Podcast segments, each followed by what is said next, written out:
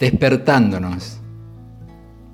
Despertar es el nombre que le damos a ese fenómeno natural que se produce cuando pasamos del sueño a la vigilia.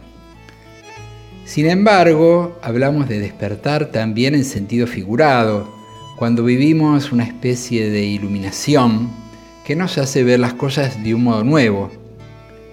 Así como el fenómeno natural del despertar vuelve a unir cotidianamente el sueño y la vigilia, ese despertar que podríamos llamar espiritual no es un fenómeno puntual ni definitivo, sino que va uniendo sucesivamente esos momentos de luz y tinieblas que hacen a nuestra vida.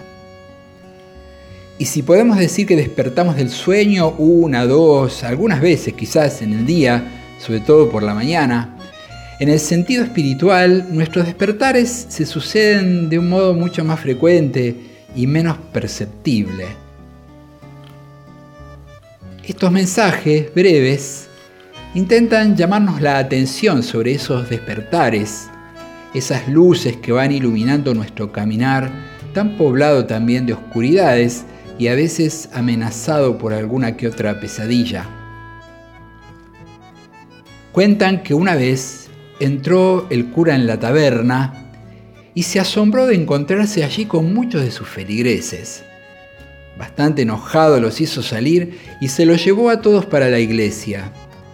Una vez allí les dijo con toda solemnidad, todos los que quieran ir al cielo que den un paso adelante.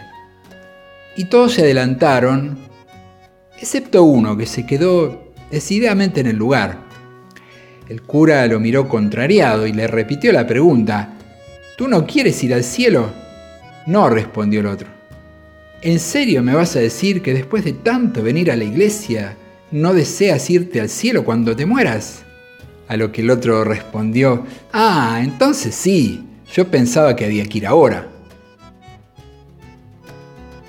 Por algo se suele asociar a la fe, la fe religiosa y la fe humana, con la luz que nos abre camino entre las tinieblas de la vida, porque más que hacernos desear irnos ya para el cielo, nos hace vivir algo del cielo aquí y ahora en esta tierra.